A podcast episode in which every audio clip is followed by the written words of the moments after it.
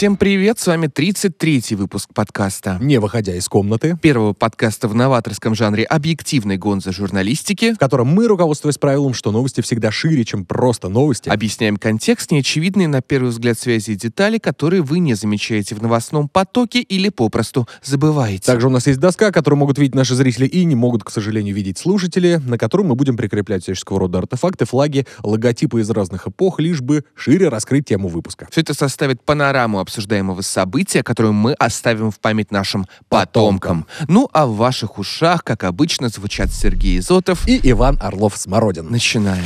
И что же мы сегодня обсудим? Сегодня мы обсудим а, европейскую мечту в широком смысле в контексте того, что происходит сейчас с а, Украиной и ее потенциальным вступлением в Евросоюз. Ну и ко всему к этому мы еще обсудим э, попытки сотрудничества России с Европой как таковые, да, то есть э, которые были, которые э, когда-то были практически реальностью, Ну, но которым не э, суждено было сбыться по причинам, которые мы сегодня вам расскажем. Просто в повестке на этой неделе было, было что? У нас была большая линия с Владимиром Путиным, которую мы уже подробно обсудили. Вот есть циклон Ваня, а, на- на- назван, вероятно, в честь Ивана Орлова-Смородина. Да. Тут что обсуждать? Тут показывать надо. А, Кстати, если что, на самом деле, оказывается, циклоны можно э, называть как-то. За 320 евро в какой-то, значит, университет берлинский, там можно подкинуть денег и назовут циклон в, в- ну, в твою честь.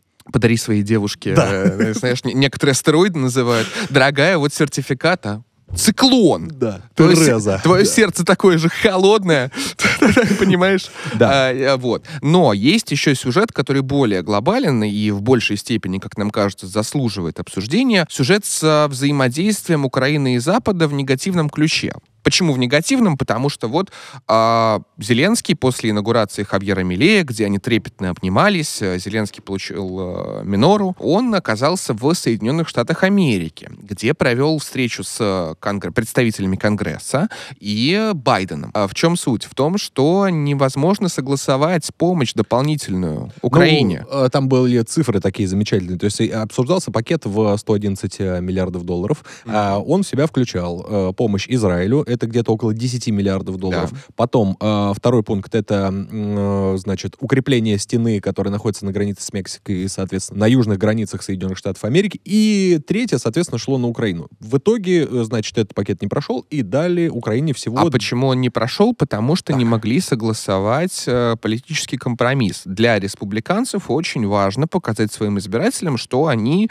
выполняют обещания. Их обещание — это ужесточение а, миграционного контроля. Для этого нужны дополнительные деньги на вот, погран, погранпосты и прочее, на стену, по да, сути. и, видимо, как бы демократическая партия просто не подхватывает повестку, да, и не пытается ее отрабатывать. Хотя, ну, наверняка она пытается. Демократическая, избиратели демократической партии резко против такого решения. И тут возникает ситуация, когда компромисс необходим, республиканцы говорят, ну мы одобрим этот пакет только если в нем будет э, укрепление границы.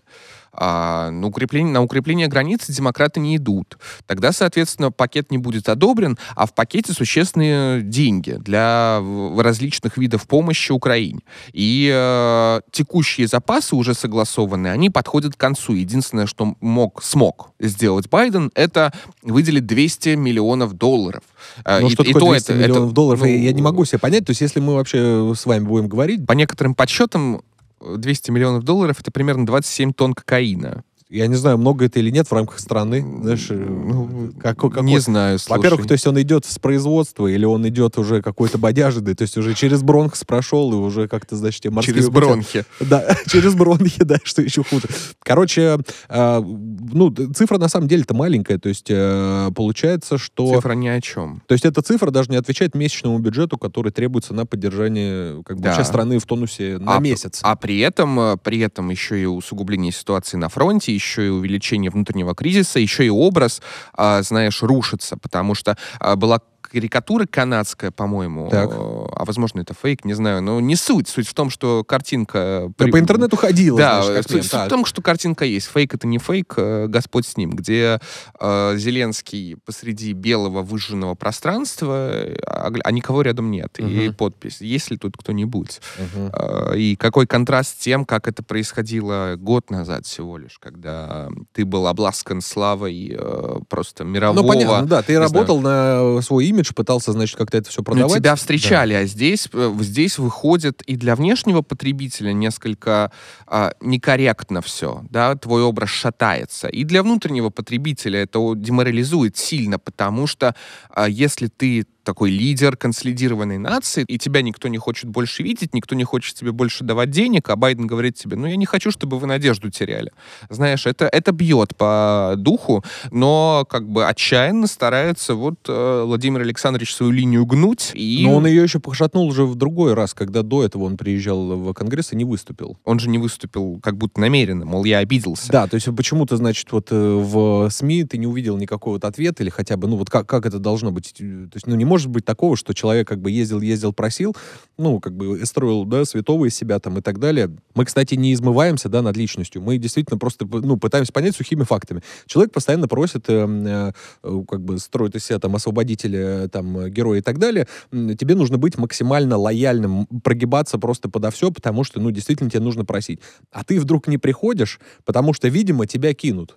Угу. Но как потом писали в некоторых СМИ о том, что некоторые конгрессмены очень сильно на это обиделись. Ну, То это... есть, типа, а зачем нужно... мы ехали там, да, сидели? Да. То есть я сижу, значит, э, я не знаю, там, в Аризоне, и мне нужно, значит, прилететь в Вашингтон для того, чтобы, ну, послушать, значит, работать и так далее. А вдруг, ну, как бы все, у меня поездка сорвалась, я мог, опять же, оленей стрелять. Нет, там. просто здесь, опять же, проблема в том, что если вы начинаете в какой-то момент считать, что все вам должны, это да. Это... А потом посылать всех да. с позиции такой несколько надменной, то столкновение с реальностью бывает очень болезненным. В каком-то смысле это Э, олицетворение вот отношений Украины и Илона Маска, просто экстраполированных на глобальных игроков, на государство. Да. Потому что как это было с Илоном Маском? Он дал Старлинки, Старлинки обеспечили сетицентричную войну, да, да. А, как, как это так называют. Они, в принципе, очень помогли ВСУ в их операциях в 22 году. Угу. А, Хотя но... вот уговор был не использовать это в военных целях, да. Но, ну, но мы понимаем, что все равно дроны летают на симках. А да? потом, есть... когда Илон Маск начал э, позволяет себе еретические с точки зрения Украины и западного мейнстрима высказывания,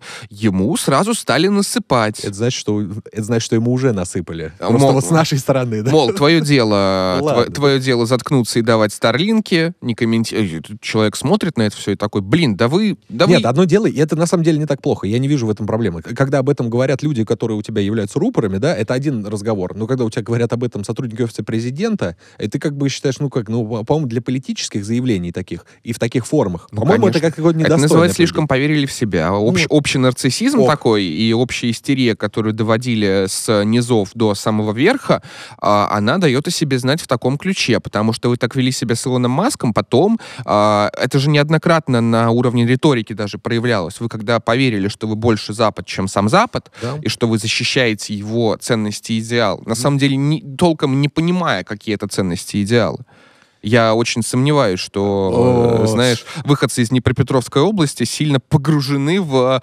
Э, Квир-социализм, да? Да даже не квир-социализм, внутрянку европейских, э, европейских традиций. Я понимаю. Знаешь, а, это как был мем один, э, который мне очень понравился, когда стоят два солдата, значит, и один, э, ну, солдат в форме запрещенного в России Азова и говорит о том, что я э, защищаю свою страну для того, чтобы мы вступили в Европу и защищали права ЛГБТ. А с другой стороны стоит, значит, правый человек, ну, у которого всяческие э, немножечко mm-hmm. нацистские символы, вот, и он говорит, а я воюю за свою страну, чтобы э, в моей стране любой человек мог поднять советский флаг. Ну, понимаешь, слушай, у тебя слом и там, и там, и вот как бы люди оказались на фронте друг перед другом. Но это смешно, это, а это, это круто. Всегда, это, это в любых войнах так, на самом деле, э, потому что, да, вот это... если Савенкова мы обсуждали в прошлом выпуске его «Конь бледный», у него был еще «Конь вороной», э, где он э, в, в рядах белогвардейцев против большевиков воюет, и он говорит, у меня там один вообще социалист, который не против большевиков, другой просто там за деньги какие-то, третий там мистик, и что мы здесь все делаем, я не понимаю. Да гру- грубо говоря. Это, ну, это такая идеологическая солянка, она присутствует во всех э, конфликтах. Давай схожих. тогда мы перейдем э, все-таки к Да, к Европе. Идеям. Да, мы немножечко вот будем отклоняться, это все-таки живой разговор, но после американской неудачи, выраженной, случилось, э, случился визит Зеленского в Германию, и пошли новости о том, что Евросоюз начнет, э, планирует начать переговоры угу. с Украиной о вступлении в Евросоюз. Э, то есть неужели кто-то сейчас э, станет страной-членом-кандидатом, так скажем? Не факт, не факт. Это переговоры. То есть, опять же, нужно понимать, что это процедурная часть, но символически она значима, потому что, ну, понятно, что и Штаты хотят спихнуть э, э, большую долю ответственности. Э, а как же бюджет? Ну, в том числе. Ну, а да, как да, же да, бюджет? Да. То есть mm. очевидная позиция, что если Евросоюз ближе, Евросоюз в большей степени затрагивает, то пусть он э, отвечает за э, безопасность на своем континенте в большей степени. И э, Евросоюз действительно в качестве такого политического механизма баланса, да, то есть здесь не получилось, но давайте попробуем вот что-нибудь э, сделать, чтобы нивелировать э, общий упаднический фон. И э, Евросоюз Евросоюз э, начал педалировать тему вот переговоров с Украиной о вступлении в Евросоюз и выделении дополнительной еще помощи.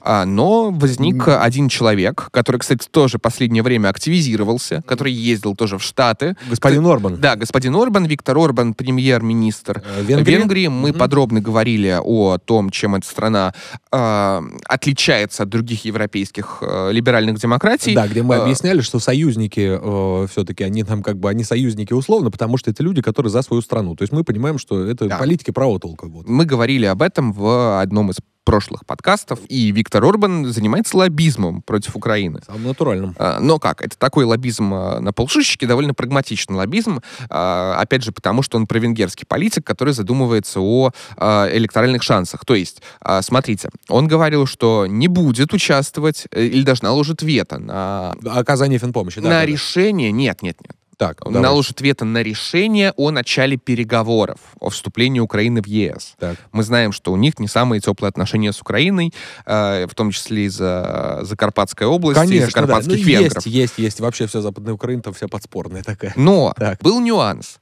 Э, в свое время Евросоюз заблокировал, по-моему, 30-30 плюс миллиардов долларов ковидной помощи Венгрии. Ага. Почему? Потому что с точки зрения Евросоюза в Венгрии есть проблемы с демократией. Угу. Это суды, это права ЛГБТ и прочее. То есть это и... уже это тянется, я имею в виду, что это давненько, да, да, давненько да, деньги заблокировали. Вен, Венгрия считается нелиберальной это демократией, да. таки, угу. таким изгоем, э, изгоем Евросоюза. Но что случилось сейчас? Мы читаем новость, вот буквально недавно, о том, что вето Орбан не накладывал, о том, что решение было принято о начале переговоров. Э, но где был Орбан? А, Орбану Олаф Шольц посоветовал пойти выпить кофе а, в момент принятия решения, решения. Да, о начале переговоров с Украиной о вступлении в ЕС. Орбан, видимо, вышел выпить кофе. Это была самая дорогая чашка кофе в истории человечества. Почему? Потому что, потому что 10 миллиардов евро ковидной помощи угу. из этих 30 Орбану разблокировали.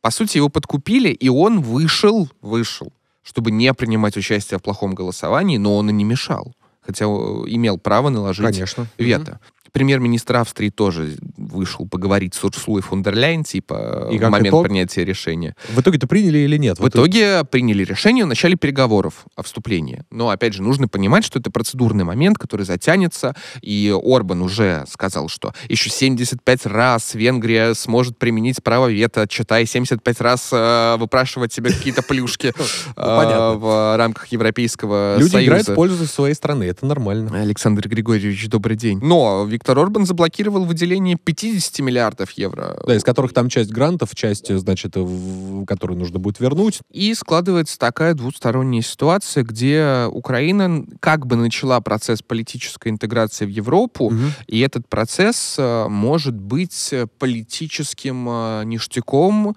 э, за вот такие материальные просчеты, материальный проигрыш буквально. Я имею в виду, что ситуация, там, где вы проигрываете на поле боя, где у вас внутренняя грязня начинается, где с помощью все очень неоднозначно, но зато есть что предъявить в качестве достижения. И тут уже вопрос в том, что евроинтеграция, она становится священной коровой, как будто, знаешь, что э, путь, да, у самурая нет цели, есть только есть путь. только путь, бусидо, конечно. Потому что это действительно только путь. Таймс уже пишет, что, знаете, как бы, ну, до 30-го года точно ничего не будет. Там можно согласовывать, не согласовывать, соответствие критериям. Зачем? когда Европа, даже не Европа, а Евросоюз, который не тождествен Европе, стала такой вот меккой э, всех ожиданий. Не знаю. Ну, смотри, давай первое, что я повешу, это Мгм. карта сейчас стран-членов и кандидатов в члены в ЕС. э, и, соответственно, ожидают статуса кандидата. Осталось только Kosovo.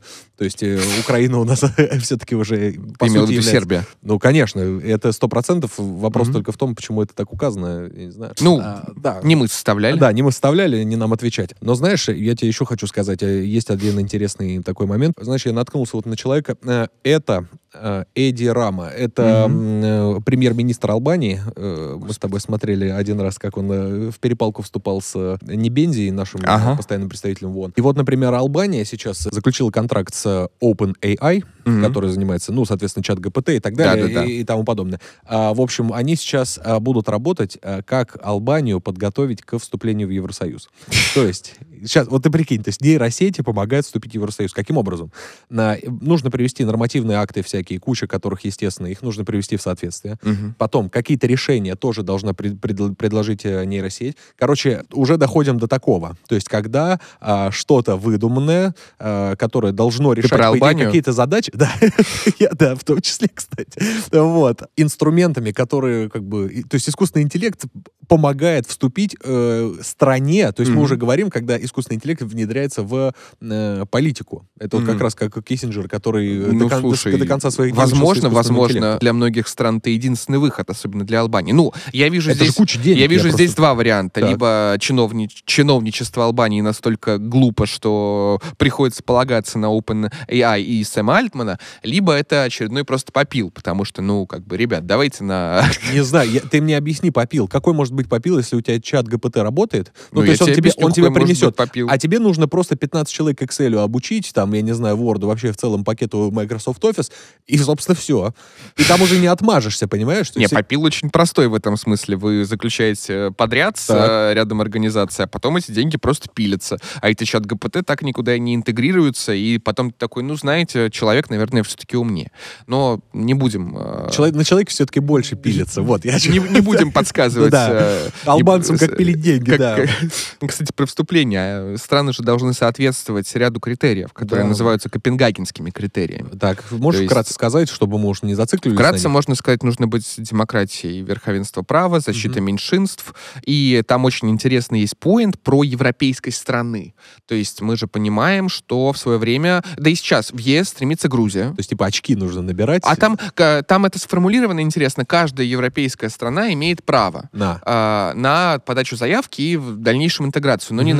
Написано, что неевропейские страны не имеют права. И э, очень большая дискуссия о том, а можно ли в, Евро- в Евросоюз, который как бы назван по континенту, э, по сути, по части света, Так. принимать неевропейские образования. Это, это возникало, когда Кипр принимали, потому что Кипр азиатское государство. Так. Но там за счет того, что имея а, культурные очень прочные связи и, Мгм. в принципе, общий исторический фон, Ну, контекст, да, сидят, да. да, потому что это тоже Европа, но Европа в другом смысле, не географическом. А, вот, что... это то же самое мне вот всегда беспокоило в Евровидении. Когда ты смотришь Евровидение, ну, у тебя там э, участвует Израиль и Мгм. Австралия. И ты такой, ну, действительно, какая, какая же Европа? А, Это в, смысле, а тут, опять же, нужно фиксировать, а что такое Европа и европейскость, потому что и кто это определяет. Вот Марокко не разрешили, например, хотя Марокко э, планировала, да, вступить э, ну, все-таки по Северу Африки это одна из самых... Ну, слушай, э, Север Таких нет, она... она- Особенно Марокко, которая достаточно. там э, и с Испанией дружит, и с Португалией, географически, опять же, она очень приближена. Мгм. А, Израиль, то есть все его надежды на вступление закончились, по сути, ничем, потому что, ну, ну вы Израиль, вы Восток. А, в этом ключе у меня вопросы к Грузии, например. Грузия же не совсем европейская страна. Ну, сложно, да, это сказать, да. Это как бы уже территории такие, ну, немножко других цивилизаций, я бы сказал. Не, Грузия все еще христианская, элемент христианской Совершенно цивилизации. верно. Если Я мы спорю. определяем, определяем Европу через христианство, хотя это не совсем правильно, опять же. А Религия. Турция, опять же, ну, Турция там мощно, тут только 3% Турции находится в Европе э, географически. А, где переговоры о вступлении Турции в Евросоюз? Нигде. А, вот. И, э, и такие же возникали вопросы, когда речь о России заходила. То есть э, здесь есть э, очень интересный поинт, над которым стоит задуматься, а что такое вообще Европа и европейскость? Сергей, расскажите срочно, пожалуйста, во-первых, про того человека, который все-таки задумал Евросоюз. Уф, ну, слушай, тут, знаешь, можно от Римской империи к Священной Римской империи переходить образованием, которые просто были такой вот лоскутной картой. Но я бы уже э, все-таки туда, где э, цивилизация уже была. Э, цивилизация, 16-17 век появляются различные идеи Европейской конфедерации э, в качестве, э, либо противопоставляя ее двум другим крупнейшим образованиям Османской империи угу. и э, Московии. Э, Российской ну, империи. Ну, понятно, уже восточные. Да. А, некоторые писали о том, что, знаете, ну, мы с Московией в этом смысле можем сотрудничать, э, противопоставляя себя там а, другим образованиям Османской империи или даже Соединенным Штатам. И идея эта набирает стремительные обороты к 19 веку, она очень активно форсится, и причем она форсится с э, разных сторон. У нас есть Наполеон I, который, в принципе, хотел объединить Европу под своим покровительством. Так. И э, который стремился к такой... Ну, на острове Святой Елены, когда он уже был императором в изгнании, он писал о том, что, знаете, вот единая семья европейских народов — это круто. То есть родиной и точкой притяжения на этой карте должна была быть Франция. А, да, вот. И от нее уже, соответственно, все проистекает. Ну, разумеется, потому что из Франции все это шло по накатанной. Я То понимаю, есть это да. такой, знаешь, опять же, диалектический экспорт революции. Э, потому что у нас случилась революция, которая поставила Францию в роль маргинала. Потом пришел Наполеон, который и революционер, и назначил себя монархом угу. э, сам. И он начал нести эту революцию уже Благую в новом... весть. Да, вот концепции там э, условно революционные, э, просвещенческие в другие страны просто. Чему воспротивился Священный Союз? А, под предводительством Александра I. И это тоже идея объединенной Европы в каком-то смысле, только объединенной на началах там консерватизма, а, уважения к монархической власти, к ритуалу ну, и понятно, прочее. Не, не, к соблюдению все-таки да, что все должно быть по правилам. Но да. есть всегда искалась точка сопричастия, сопричастия. То есть э, либо это общие традиции, либо это общая религия, либо это э, просто вот э, возможность противопоставить себя цивилизационно исламскому миру и или Соединенным Штатам Америки. И э, идею Объединенной Европы озвучивал, например, русский анархист Михаил Бакунин, э, говоря, что, знаете, вот национализм не позволяет нам жить в единой хорошей европейской семье. И идея, идея причем называлась Соединенные Штаты Европы буквально. Эту идею озвучил Виктор Гюго, Виктор Гюго, простите, да, э, французский писатель манер, да. Э, демократического свойства. Кстати, мы вот сейчас говорили, да, по поводу разных стран, э, значит, какие являются европейскими, ага. какими не являются. Ведь мы примерно такой же э, слышали тезис э, на прямой линии, вот, который была с президентом, когда он сказал, ну что такое Североатлантический союз? А что тогда э, базы НАТО забыли на других континентах? Типа, знаешь, то есть, ну, вы, вы, вы как-то вы выходите из своих Ну, рамок. это один из да, структурных да, да. конфликтов Европы, как того, что может распространяться вне географии, как того, что географически определено и зафиксировано. Ну, он базовый, да, и он со времен образования коллективного Запада он усилился. А, в этом ключе, опять же, интересно, что... А, Где здесь русские, Сергей? Э, русские, а русские придумали Евросоюз. Ну вот расскажите, пожалуйста. А, был такой Александр Кожев, Кожевников. Мы, кстати, не распечатали его, это большое упущение, но да. прогуглите, как он выглядит, а, и почитайте о нем. А, человек, а, иммигрант из Российской империи. Э, с философским образованием. Кожев уехал в 2020 году, и э, на акции у него было состояние некоторое, были угу. дивиденды, он некоторое время жил почти безбедно, занимался философией, защитил диссертацию про богочеловечество Владимира Соловьева. Богочеловечество, что это такое? Если простым языком, то человечество по мере своего развития уподабливается Богу и Божественному, а в Божественном нет никаких различий, нет ничего того, что э, тебя как человека отличает от другого. По мере того, как мы становимся умнее, духовнее, лучше, мы приближаемся к состоянию рая.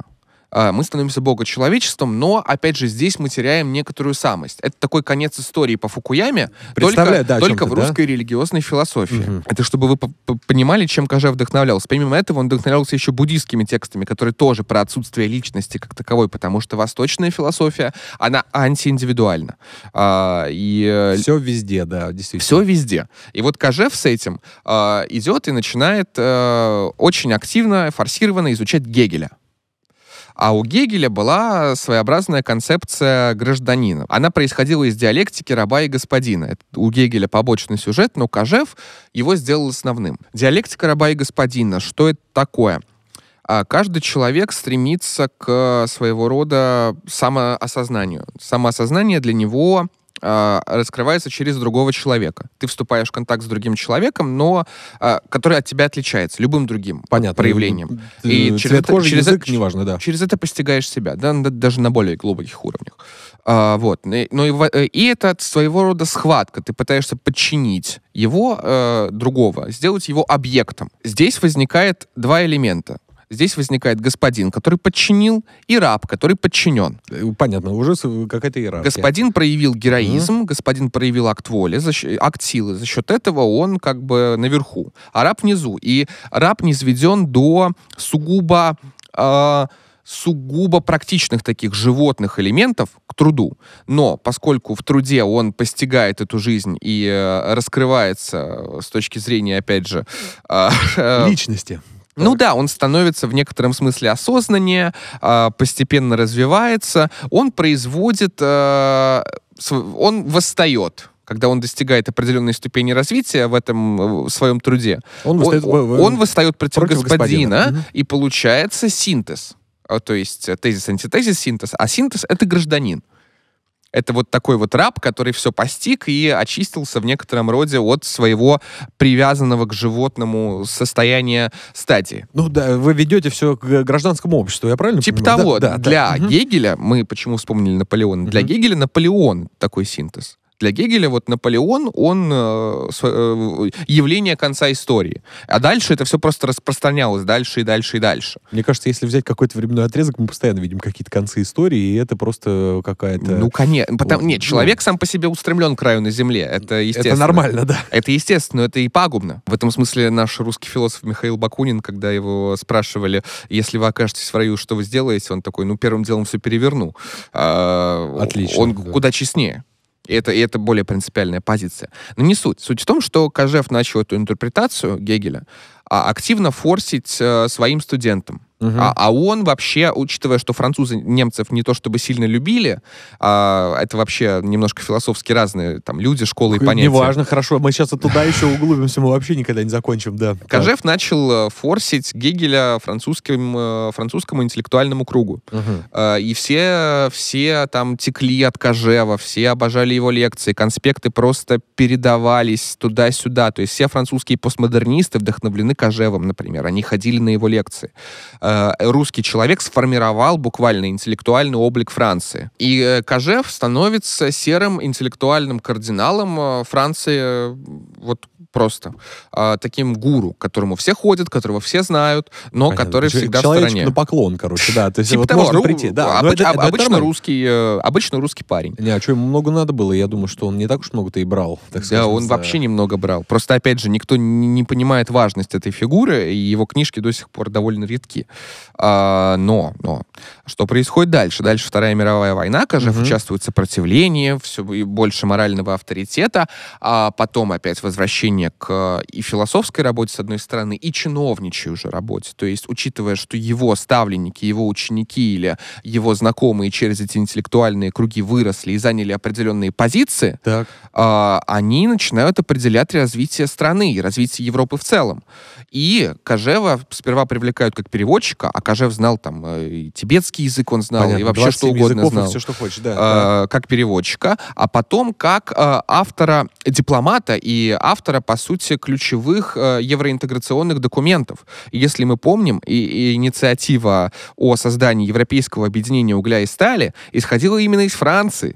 А, И Кожев а, приложил к этому очень много усилий. Он лично составлял там документы о безбарьерной торговле, он лично ездил в европейские органы, он даже умер в Брюсселе, кажется, а, когда произносил речь. Заработай. Когда произносил речь о том, как важно вот э, снять все пошлины, все барьеры, все тарифы и создать такую единую семью европейских народов, двигая свою идею этого, э, ну, реально, как бы, умер, будучи евробюрократом.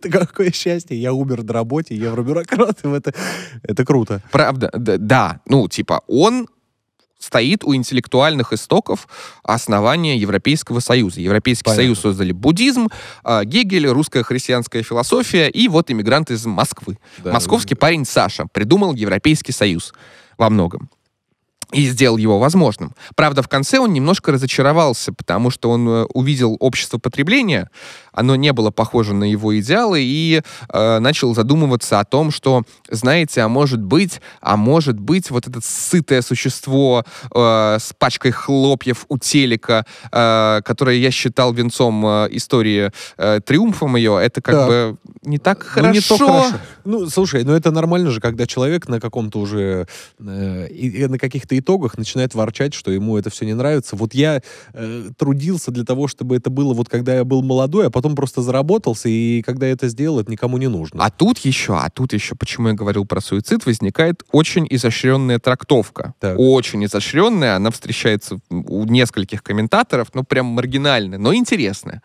А, заключается она в том, что Кожев сознательно подводил Европейский Союз к этой черте, чтобы его уничтожить. На духовном, физическом и интеллектуальном уровне. Ну, типа, если вы, а, опять же... Ну, что он засланец. Да не сосланец, что у него вот была такая мизантропическая парадигма, да, что как бы если вы хотите уни- уничтожить все человеческое в человеке, достигнуть конца истории, ну вы как бы убиваете и все самое ценное в нем. Вау. Ну, окей. И типа Евросоюз, по сути, это общество сытых, э, сытых потребителей хлопьев. Общество, которое вечно заперто в супермаркете. И типа тут этот человек вот сознательно их в супермаркет повел и там закрыл и сказал, вы только этого и достойны. Ну, По сути, он привел общество к суициду.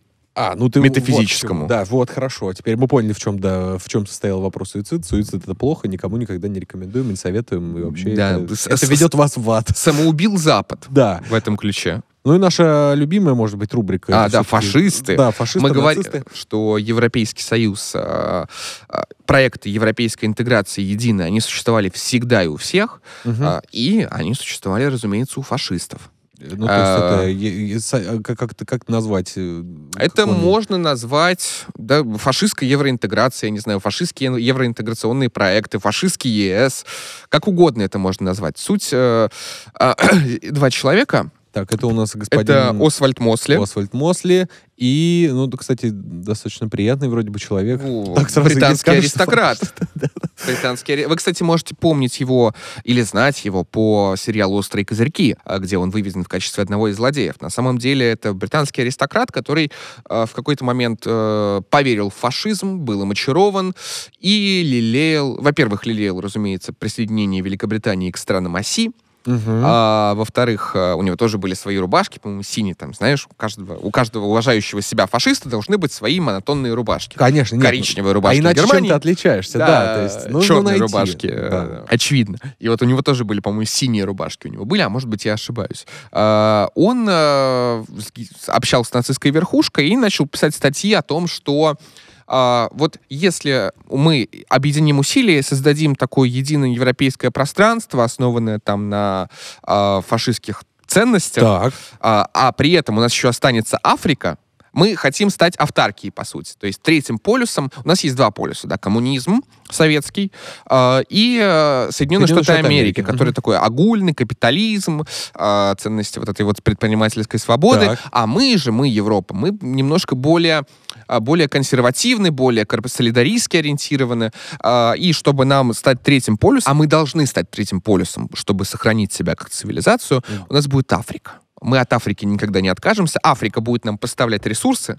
Ну, понятно. а, Она мы- будет да, в нашем да, да, да. вечном подчинении. У него был проект Евроафрики. Это один из примеров. Второй Это какие годы? Это 30-е. 30-е. А Да. до этого существовал человек, который вообще говорил немножечко по-другому. Что это мы как раз сейчас поговорим про Ага. человека Хелфорда Маккиндера, да, Ага. Это такой человек, который, м, как сказать, видел свою большую игру, да, то есть э, как она устроена и так далее. И можно попрошу в середину вот повесить. Да. Это карта, а, на которой, значит, изображены разные страны и выделено такое вот место, как Хартланд, да, то есть это вот центр Евразии, так скажем, да, то есть Сердце земля. Да, сер- сердце земля, если да, дословно. Вот. Где включено э, огромное количество стран, да, и он это называл, э, как бы, это сердце Земли, и тот, кто им владеет, тот, значит, э, и владеет миром, собственно.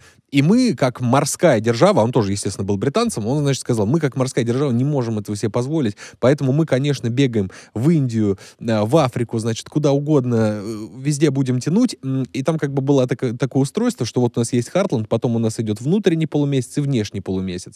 То есть внутренний полумесяц всегда будет там, насколько я помню, что это будет всегда зонами конфликтов, Мгм. а внешний полумесяц, вот мы на нем только и сможем существовать. А там как раз и Африка, м, и, соответственно, ну, те, те страны, которые, кстати, и были колониями. То есть э, он видел это так, да, и вдруг э, ты сейчас говоришь про человека, который вообще видит по-другому.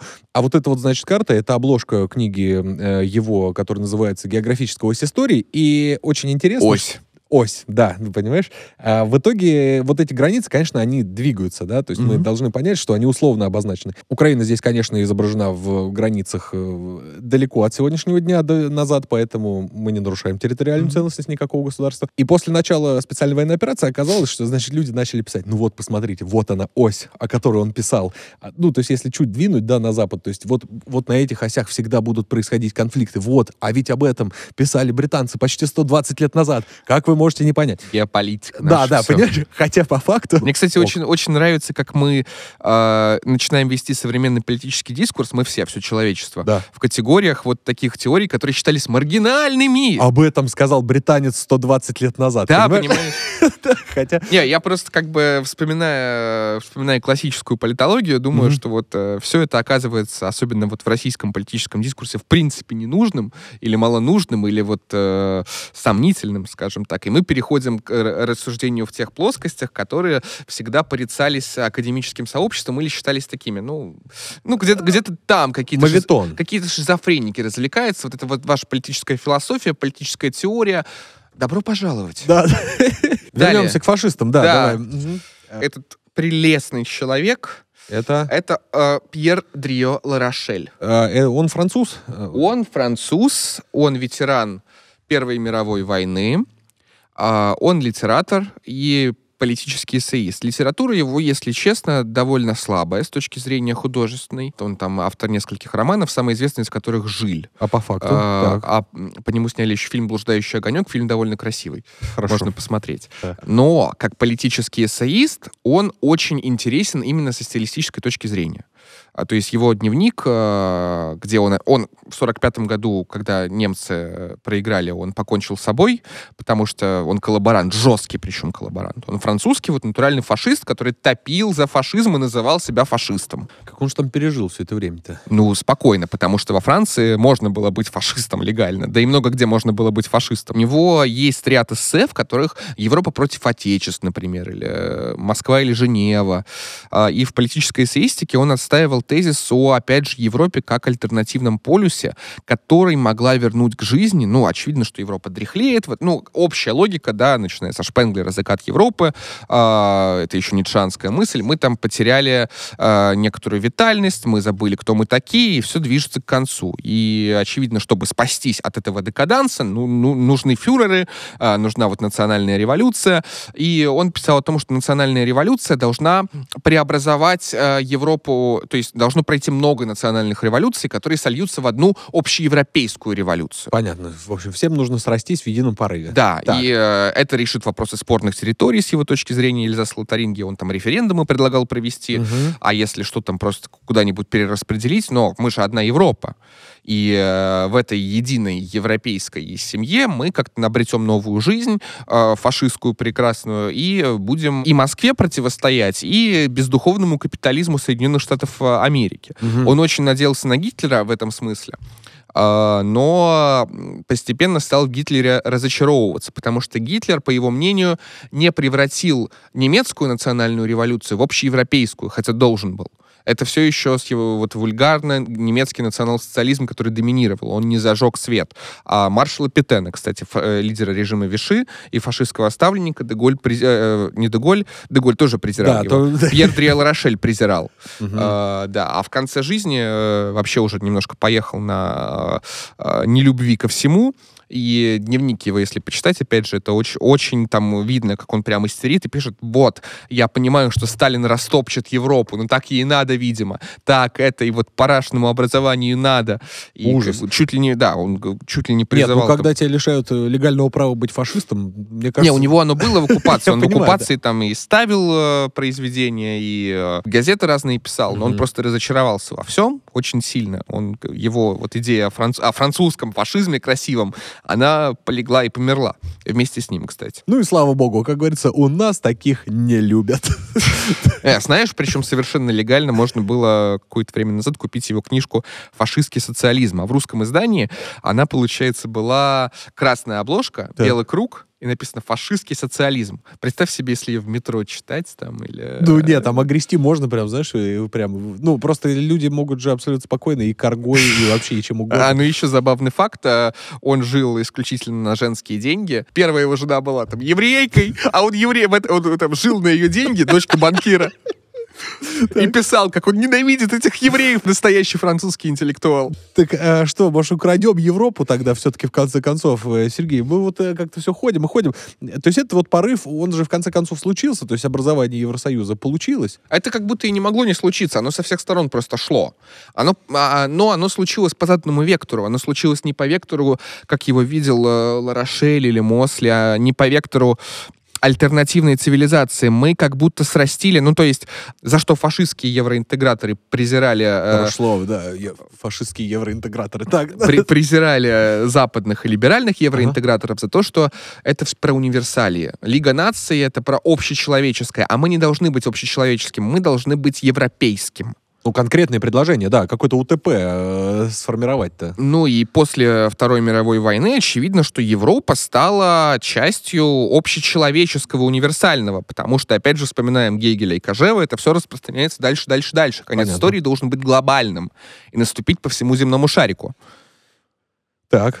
То, что случилось в 68 году, а в 68 году все мы помним эти, да, прекрасные кадры подбро- э, рев- э, ну, типа революции, ну, массовых протестов, особенно во Франции, где интеллектуалы э, в стычки с полицией вступали, э, эти лозунги под брусчаткой песок, да, э, давайте станем такими же радикальными, как сама реальность, Жуть. э, запрещать запрещено. Но вот из этого э, левого, очень левоориентированного бунта выросло то, что называется современным Евросоюзом, скорее всего, потому что эти все люди, а, они постепенно обросли статусом, связями, стали профессорами, стали чиновниками, стали евробюрократами. И как итог? И, да, и знаешь, вот ты из подросткового бунта уже такой обрюзгший немного дядечка в очочках, который там говорит о важности уважения к меньшинствам и толерантности, а, но и это все так выглядит дряхло, это все так выглядит, знаешь, ну вот как это описать? Ты был панком, а стал кассиром в пятерочке. Я, кстати, такие примеры из жизни действительно знаю. Но э, это грустное зрелище, я понял. Но э, я тебе хочу сказать все Ну, при- равно. выс- высокооплачиваемым кассиром, и при этом ты как бы возвращаешься домой, да, у тебя хорошие деньги, возможно, ты там закуриваешь сигару, и а как в 68-м мы брусчатку кидали у этих фараонов поганых? Ну, слушай, для меня просто совершенно другое. Это, то есть, э, для меня самый главный прагматичный подход. Типа, что мы от этого имеем в итоге? Мы от этого имеем свободную экономическую зону. Мы здесь ходим без пошлин, значит, у каждого есть своя национальная таможня, мы просто там как-то еще более-менее за этим всем следим. То есть э, весь контроль именно там контрабанды чего-то там запрещенного мы отдаем, значит, на откуп полиции. То есть как бы и погранслужб не существует. У тебя все вот эти транзиты, они переходят просто в точки аэропортов Мгм. и по внешним границам. Все, больше у тебя нет никаких э, как бы забот. И ты уже охраняешься э, вокруг, но как бы, ну и каждый сам по чуть-чуть, ну, на примере, опять же, того же э, Сербии и Косово, конечно, да. Так ты был представителем цивилизации, а теперь ты просто вот умеренный буржуа. Вот, Средний вот. человек. Да. А не горячий, не холодный, а просто теплый. Вопрос. А у... Кастрат духа, я не Хватит, знаю. ну уже нет. Вопрос только в том, а типа все-таки глобальный проект на будущее, в чем как бы главная э, идея? То есть вот существует Евросо- Евросоюз, он должен же куда-то вести, то есть у тебя должно стоять, так, мы идем к тому, чтобы... А вот именно нет. Я не пони- э, Его как будто и нет. Он был, когда только начиналось. Мы Но идем к тому, чтобы объединить европейскую семью Так. в нечто единое. Когда это устаканилось, сейчас у вас что, так, Грузию принять, Украину, может быть, принять. И вот эти вопросы про европейскость, неевропейскость, они находятся в таком состоянии максимального напряжения. А, а, интенсивность вот э, этого маятника, Я понимаю. она очень сильно качается. И вопрос стоит от- уже о том, а что такое Европейский Союз вообще? Что такое европейскость? Вот когда... Я тебе скажу. Ну вот, для- вот если чисто из собственных Да. каких-то вот ощущений. Одна экономическая зона, одна валюта, э, ну, собственно, и все. Ну, и ты из страны в страну можешь переезжать каждые Это, полчаса. это, мне кажется, это решается на чисто на практическом уровне. У нас как бы э, Евразес примерно... Вот я тебе не Ты- скажу, что все равно, ты когда, у тебя есть ощущение, когда ты въезжаешь в другую страну. Ну да. Понимаешь, у тебя есть момент этого перехода, типа, дорога изменилась, знак другой, э, что-то по-другому, Слушай, я думаю, из Берлина в Париж э, примерно те же ощущения при Ты переезде. как-то там не очень переезжаешь. Ну, я имею в виду сам, само пересечение границы, понимаешь? То есть у тебя сразу, ты как бы в другую вселенную входишь. То есть у тебя там другие наказания там и так далее. А у тебя как бы... Это пол- все еще поверхностный У уровень. тебя нет поводов нарушать закон. Понимаешь?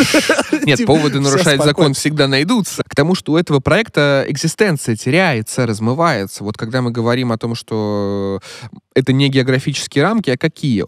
Рамки прав человека, рамки общезападных универсалей. Чем, Ну, вы тогда, числе. чем вы тогда отличаетесь от э, Новой Зеландии, Соединенных Штатов Америки? Чем Европа отличается от Запада? Нет, у вас есть еще просто спорные такие европейские территории. Я, я сейчас объясню, э, Мгм. что я имею в виду. Вот у нас приходил Кирилл Федоров на наш, э, значит, Да. э, э, подкаст. Обязательно посмотрите выпуск с ним, если не смотрели.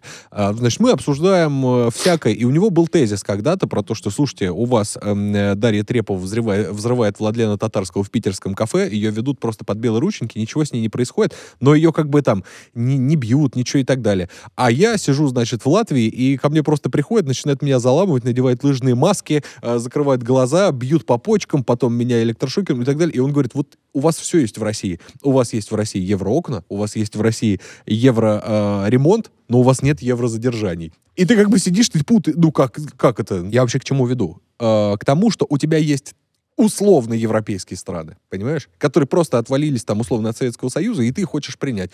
Ну, там они, да, они, конечно, ну, они внуки КГБшников, понимаешь? Ну, они там, да, они внуки бухгалтеров всяких заводов. Ну, вот так вот вышло. Но это же европейские граждане. А по факту методы остаются те же самые. Ну и да, Ну, то слушай, есть, э, условно, типа, представить, что э, Турция вступает в ЕС, и у нее вдруг радикально все меняется, и все стали э, европейцами, которые рассчитываются только евро, ездят на машинах и пьют пиво по вечерам. Я не поверю. Ну, здесь, опять же, вопрос в том, что такое европейскость. Вот португалец и румын — это од- один и тот же европеец или нет? С румынами та же история, что Потому и что Румыния очень коррупционная страна. Там до сих пор можно за, за деньги гражданство купить.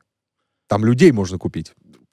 Да, Что мы, кстати, не поддерживаем, и наркотики тоже купить, что мы тоже не поддерживаем. рабство — это зло. Рабство зло, и оружие можно купить, что мы тоже не И не поддерживаем. самая богатая страна, даже больше скажу, очень бедная страна. Да, И вообще идея Болгария та же. Очень бедная страна. справедливо.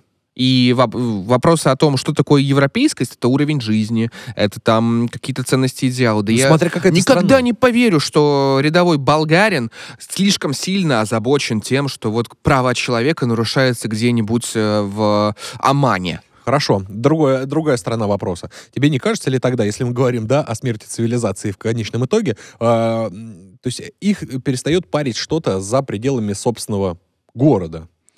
Ну, вот это как бы, это евро-человек, понимаешь? Ну, вот это, который именно там, человек, который поддерживает евроинтеграцию и так далее. Это а человек, перестает которого- ли его парить? Европейский Союз это активный проект или пассивный проект? Хороший. Ох, нет, я в таких Ну, категориях э, мне сложно так мыслить. Это, это вопросы, которые возникают, и на них сейчас нет ответа, и они как бы оживляют дискуссию о будущем, о будущем всего этого образования. А еще оживляют об этом дискуссию а, отношения США. Вот я приводил уже несколько раз пример а, Урсулы фон дер Ляйен Мгм. и общеевропейских органов а, администрирования. Еврокомиссии, Евросовет Понятно, да, и да, да. национальных лидеров. Их риторика совершенно разная. Ну, конечно, как вы будете все дружить-то? Одни там ориентированы на общезападное, на э, интеграцию с э, глобальными а, структурами, организациями, игроками, на отношения США, а другие как-то начинают уже потихоньку понимать, что там помимо этого есть еще и континентальные интересы. И в этом смысле то, что США а, может упасть в изоляционизм благодаря республиканцам, или если Трамп победит, а у него шансы появляются ну, может, на не благодаря, а победу. вопреки. Ну, Так, может быть, и хорошо, вопреки, да. Если они впадут вот в блажь новой доктрины Монро Мгм. и оставят Европу саму тащить бремя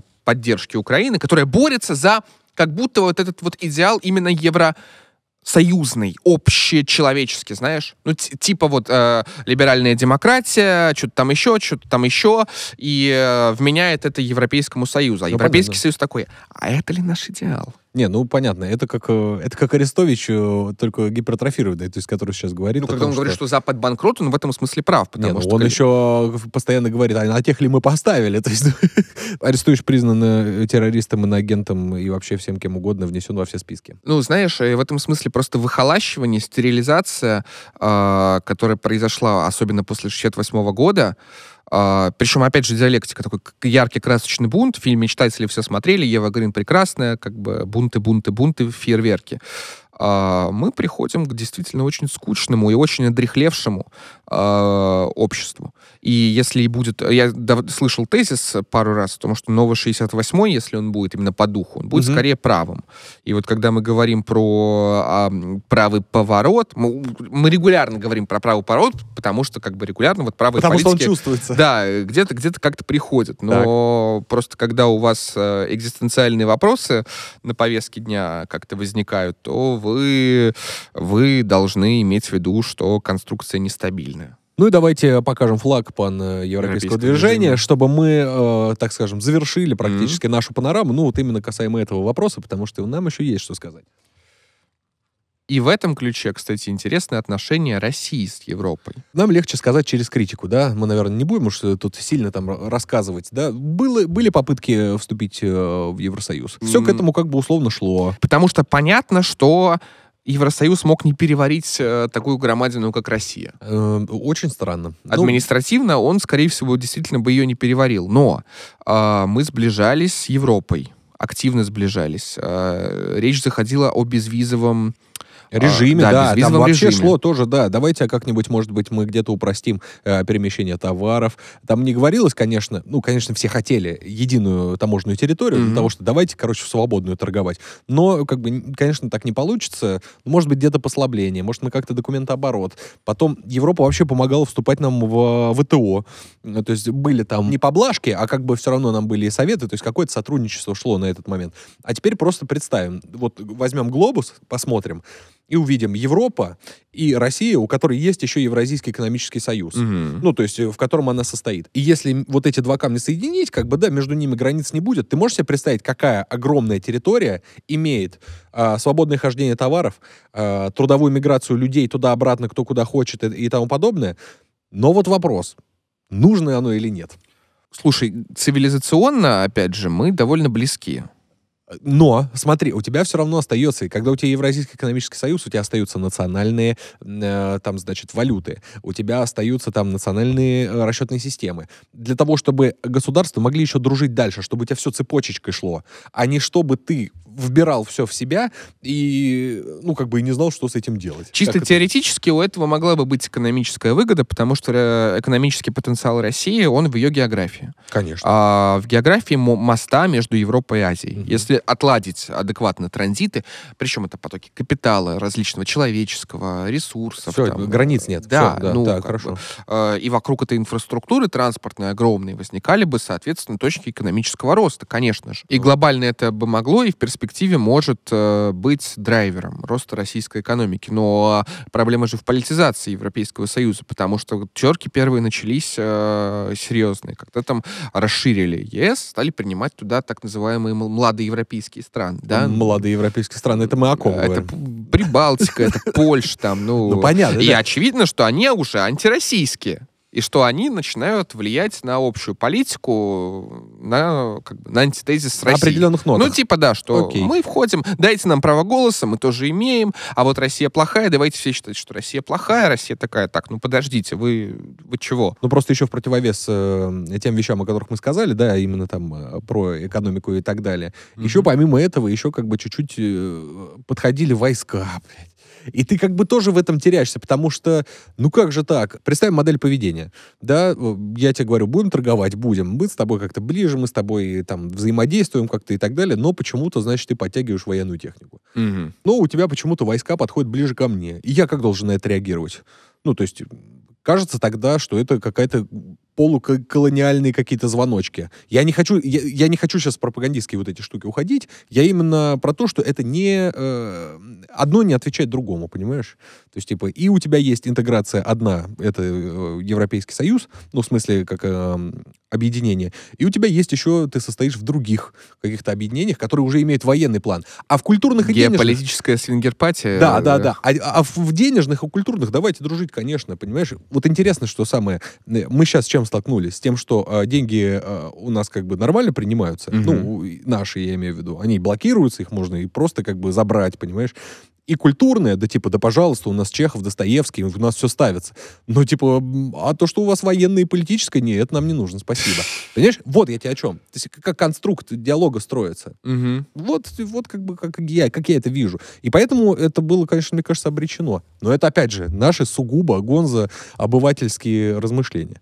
Ну, обречено, не обречено. До, до к- присоединения Крыма активно такие разговоры идеи были и форсировались. То есть в 2010 году статья целая от Путина появилась. Конечно. О единой Европе от Лиссабона до Владивостока. До сих пор э, взгляды наши устремлены в Европу. Они так или иначе должны сказать. быть. э, Потому что мы все равно европейские люди. Мы выходцы, не выходцы, а как мы, мы здесь сидели, вот Но Европа. проблема в том, что мы противопоставляем себя проекту Евросоюза, вот как такого именно политического образования, Конечно. со своими текущими ценностями, да, и текущей повесткой. А что ты э, европейцу можешь что-то возразить? Ну, какому-то там, я не знаю, а мы, не, можем, мы можем сказать, что мы настоящая Европа. Ну, И вот в этом смысле, вот еще до СВО был а, манифест Константина, Константина Богомолова. Богомолова. «Похищение Европы», намекая на известный мифологический сюжет. Да, картину, кстати, ну, естественно, много Серова. исполнений, да, это все-таки у нас Серов, мы все-таки русские люди здесь. Где он говорит, ну, вы превратились в новый этический рейх, а, леваков поруганных а, и обоссанных, а вот мы, Россия, настоящая Европа, Европа великой кир- э, культуры, Европа великой архитектуры. Поезд, который летит в Босховский ад. Ну, А, да, а, а мы, значит, в этом вагоне последнем что-то там. То ли Нет, ну написано это правда как манифест. э, Да, Там конечно. отсылок на самом деле не слишком много, интеллектуальной работы тоже слишком большой не проделано, просто выражена эта интенция присвоить себе Европу прошлого. Так, э, Вы, понимаешь, вот. тут логика такая, вы в какой-то момент пошли не по тому пути, Да. а мы это все сохранили и можем и улучшить, и как-то развить, и продолжить. И это такой манифест условно новой консервативной праволиберальной, что ли, политики в России. То есть если будет какая-то партия Мгм. а, такого толка или сила, она будет говорить, ну, типа, мы Европа, да, но мы правильная Европа. Ну, он как раз там на что напирает, да, что неправильного. Неправильное, конечно, вот это квир, соц и так далее и тому подобное. Но э, я вот что хотел сказать. Э, Все наследие 68 года. Ну и э, Владислав Юрьевич Сурков, бывший помощник президента. Да, много кто. Да. Человек, отвечавший за внутреннюю политику, довольно плотно писатель, поэт, а, Публицист. публицист, идеолог в некотором роде, Да. пиарщик. А, В общем, пароход и, и вообще ждем. Владислав Юрьевич, приходите, пожалуйста. Да, мы очень хотели бы, конечно, А, позвать. С вами есть о чем пообщаться. Он написал статью недавно о том, что Россия, а, и США, и Европа будут глобальным севером, а, великим севером. Да. Да. Они преобразуются вот такое а, единое северное большое пространство на антитезе с глобальным югом.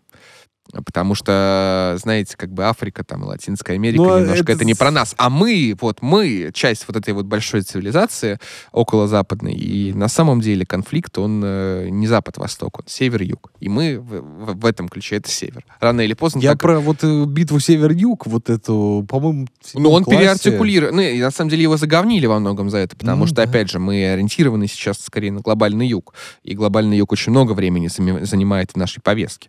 И э, очевидно, что эта статья идет... э, и ее посчитали, как и многие последние статьи Суркова, таким вот... э, э, wishful thinking, знаешь, типа проекции того, что вот я хочу все-таки дорваться до Европы, ну, пожалуйста, ну, пожалуйста. И это вот интересно, что это работает в смычке с Богомоловым и с другими людьми, которые пытаются артикулировать себе европейское просто по-другому. Ну, это кстати, великий... э, вот э, господин Богомолов, он же писал это в 21-м в первом году, а... а Сурков в 23 Конечно, и это И уже... оно все замыкается так друг на друга. А и это уже идет- выглядит как волна истерики, знаешь, типа, с, с одной стороны, да, мы просто присвоим себе ваше, хорошая позиция, кстати, мы присвоим себе лучшее, что есть у вас. Да. А это уже, ну, блин, ну мы как-то будем вместе все равно, рано или поздно, несмотря ни на что, потому что, потому что так нужно, я так хочу. Мгм. Ну и типа нежелательно, может быть, часто слышать. Ну, сейчас это просто вообще вне мейнстрима. Сейчас, это, ну, возможно, он эпатировать хотел, он любит эпатировать. Ну хорошо. Это его стиль. Но мне А. понравилась там другая, значит, история, когда, по-моему, критика, значит, была, что типа, да вот, э, он, да, дорвался, и что это вот должно произойти будто бы сейчас. Но у него, по-моему, была в статье оговорка, что я вообще сейчас пишу как какой-то, значит, там, э, из э, человека 17 или 18 века про сегодняшние дни. То есть я, типа, вообще я сквозь века это такую вот Ну, пушку зарядил. Имеет право. Да, но Что я могу сказать? это было очень интересно. Я хочу, знаешь, все-таки, чтобы не то, чтобы мы воровали в Европу, а все-таки, чтобы мы брали из нее действительно лучшее. А я не знаю, что лучшее, собственно, и взять, потому что единое таможенное пространство с э, нашими государственными соседями есть, э, свободное хождение валюты есть. Вывезем собор Парижской Богоматери. Ну вот, да, вот что осталось, осталось из каких-нибудь колоний привезти просто э, лет на сто э, всяких, значит, артефактов, которые будут нас потом отсуживать. Что напоследок хочется сказать, что в этом смысле Европа всегда остается такой мечтой, знаешь. Для одних она остается манией. Мы начали с вопроса, почему это стало священной коровой. Ну, Ага. вернее, не начали, а вовремя его задали. А, но в текущем, а, в текущем виде многие видят в Европе рай на земле уже. Или в будущем. Мы тоже, наши представители некоторые, видят в Европе рай на земле, но в прошлом. Э, Э, Golden да? Age, да, золотой век, который мы хотим воскресить, которого никогда не было, но мы его придумали и вот к нему стремимся. Ретро-футуризм, как он есть. В чистом виде, да. А Нам хочется сказать, что любая одержимость, знаешь, иммигранты еще этим грешат многие, они уехали и только замыкаются вокруг тем, как в Европе хорошо, а а здесь, а здесь вообще говенно. И у них, знаешь, ты уже приезжаешь такой, да блин, ну как-то неинтересно про это разговаривать. Ну или не приезжаешь, а просто общаешься с ними. Я понимаю, да. А они, они все, все равно говорят про свои мигрантские проблемы. Каждый раз это в дискурсе. Вот, а у нас в Европе... От... Пожалуйста, Это давай поговорим, не не знаю, про, про- уезжать, да. про книжку новую, там, э, про содержание БГБДР, про, про что угодно, про семью. Нет, ну ты знаешь, у нас... Вот. Так и есть. Э, Я это, я, это, понимаю. это я к чему? К тому, что любая мания, одержимость этой священной коровой э, Европы, она выдает в вас большие-большие комплексы. Ну, либо самому стать коровой, а лучше быком и украсть э, Европу в собственные пенаты. Поэтому, дорогие друзья, обязательно подпишитесь на э, наш канал, напишите комментарий, хотели бы вы когда-нибудь оказаться в Евросоюзе. Но именно не так, чтобы... Важна ли вам вообще Европа? Что вы любите в Европе? Обязательно напишите комментарий и поставьте лайк. Лайк нам очень нужен. Без вашего лайка мы никуда. Без подписи и колокола, э, да, мы не проживем точно. Но спасибо, что вы э, были с нами. И, наверное, до встречи на следующей неделе. Ведь если не мы найдем события для обсуждения, То оно обязательно найдет нас. с вами были Сергей Изотов. И Иван Орлов-Смородин. Всего доброго. Спасибо.